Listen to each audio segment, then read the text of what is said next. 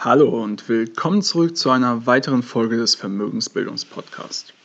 In der heutigen Folge geht es darum, dass wir uns mal gemeinsam anschauen, wie die unterschiedlichen Replikationsmethoden eines Exchange Traded Funds aussehen, also eines ETFs.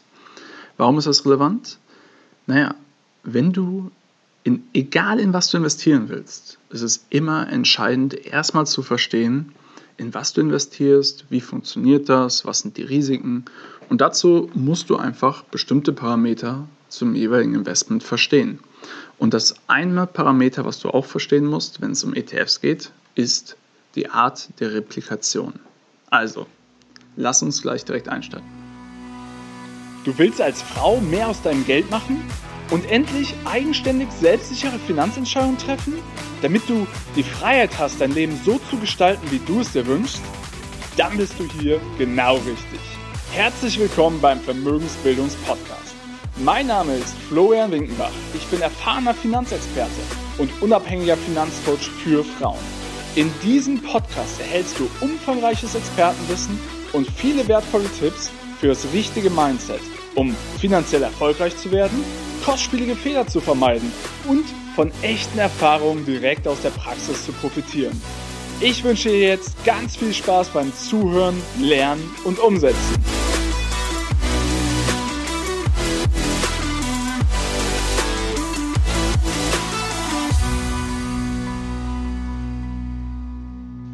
Also, was genau ist denn überhaupt mit Replikationsmethode gemeint? Naja, der, das Ziel eines ETFs ist es ja, einen zugrunde liegenden Index nachzubilden. Und die Frage ist, wie geschieht das? Und dazu gibt es zwei verschiedene Varianten, zwei verschiedene Arten, wie der zugrunde liegende Index nachgebildet wird. Variante 1 ist die physische Replikation. Dabei kauft der ETF-Anbieter wirklich die Aktien zum Beispiel, die in dem zugrunde liegenden Aktienindex enthalten sind. Das heißt, wenn wir jetzt zum Beispiel einen ETF auf den deutschen Aktienindex kaufen würden, also auf den Index mit den 30 größten börsennotierten Unternehmen Deutschlands, dann würde der ETF-Anbieter auch entsprechend die Aktien dieser Unternehmen kaufen. Und jetzt ist aber wichtig, nochmal dazwischen zu unterscheiden, denn es gibt zwei verschiedene Varianten des, äh, der physischen Replikation. Zum einen ist es die Full Replication oder die ja, vollständige Replikation. Also, dass der ETF wirklich jede einzelne Aktie dieses zugrunde liegenden Index kauft. Also in dem Fall jede einzelne Aktie der 30 Unternehmen, die in dem zugrunde liegenden Index, hier dem DAX, enthalten sind und auch in derselben Gewichtung, wie der Index diese führt. Und die andere Alternative ist das optimierte Sampling. Also das ist wie so ein Auswahlverfahren. Das heißt, der ETF-Anbieter kauft nicht alle Aktien eines zugrunde liegenden Index, sondern solche, die repräsentativ sind für den gesamten Index. Das heißt, in der Regel ist das relevanter bei großen Indizes, wo 1000 oder mehr Aktien enthalten sind, also wo es halt eine große Anzahl an Aktien gibt. Und entsprechend ähm, die Aktien, die eine sehr kleine Marktkapitalisierung haben und eine sehr geringe Gewichtung damit in dem gesamten Index, relativ irrelevant für die gesamte Performance des Index sind.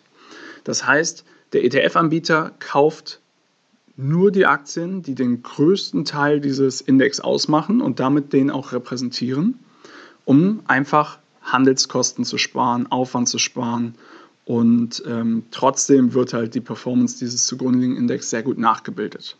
Das sind die zwei Formen der physischen Replikation. Jetzt gibt es aber noch eine dritte Variante, beziehungsweise nicht physische Variante, und zwar die synthetische Replikation, also die künstliche Replikation. Was ist damit gemeint?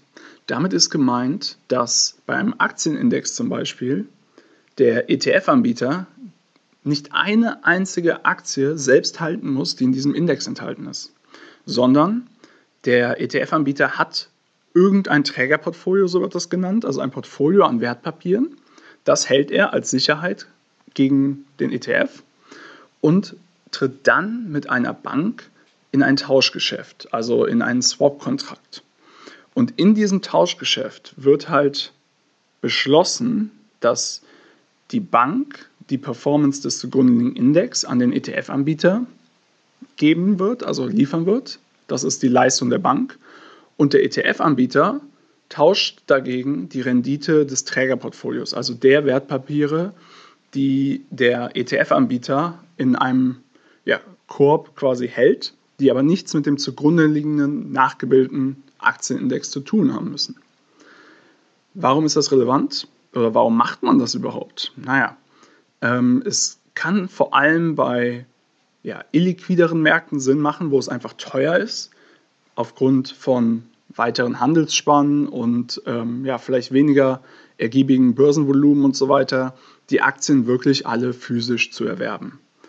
Und ja, dadurch nutzen halt viele ETF-Anbieter auch diese Variante der synthetischen Replikation und bilden die Rendite des zugrunde Index nach, indem sie diesen Swap-Kontrakt mit einer Bank abschließen.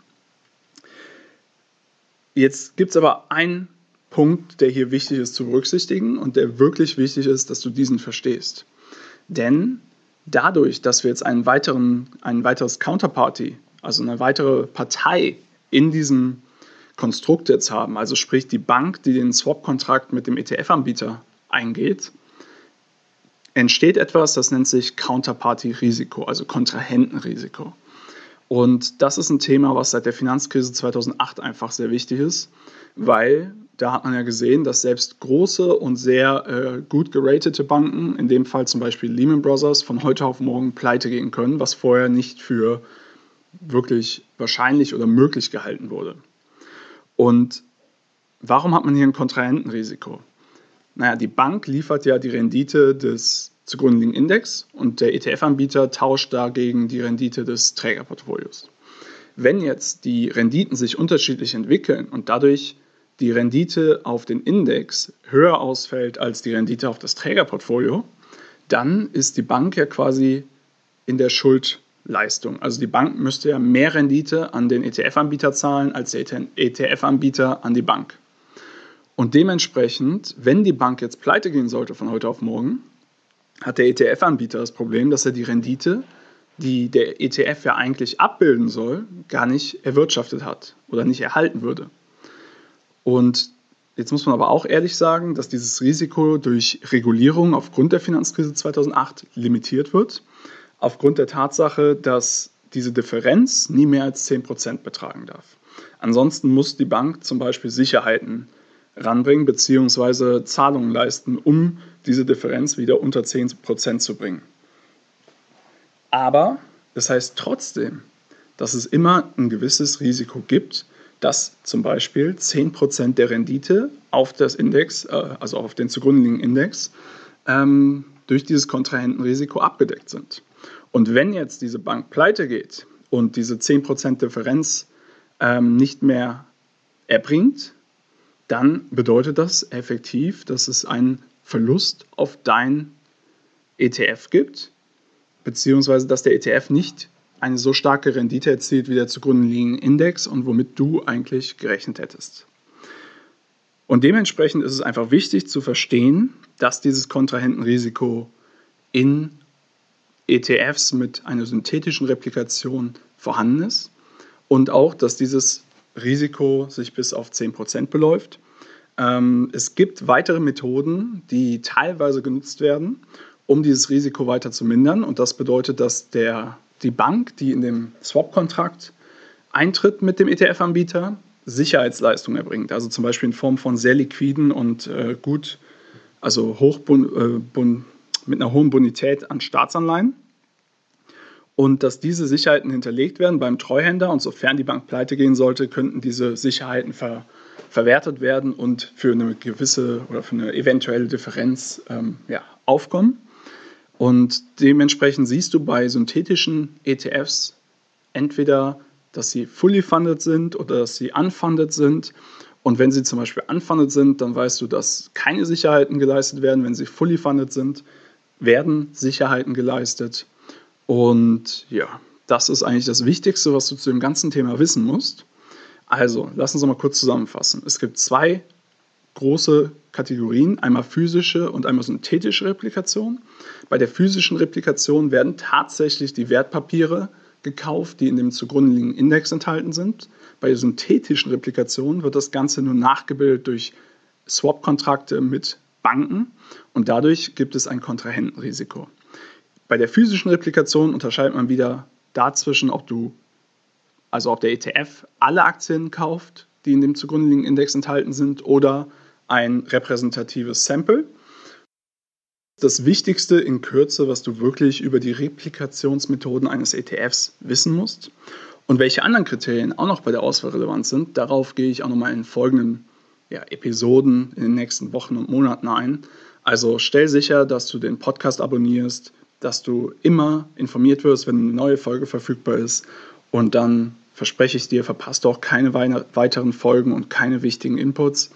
Und ja, wenn du sagst, diese Folge war hilfreich und du kennst jemanden, für den das relevant ist, dann würde ich mich sehr freuen, wenn du die Folge einfach mit Freunden, Familie, Verwandten teilst. Und dann hören wir uns beim nächsten Mal. Bis dahin, alles Gute, dein Florian.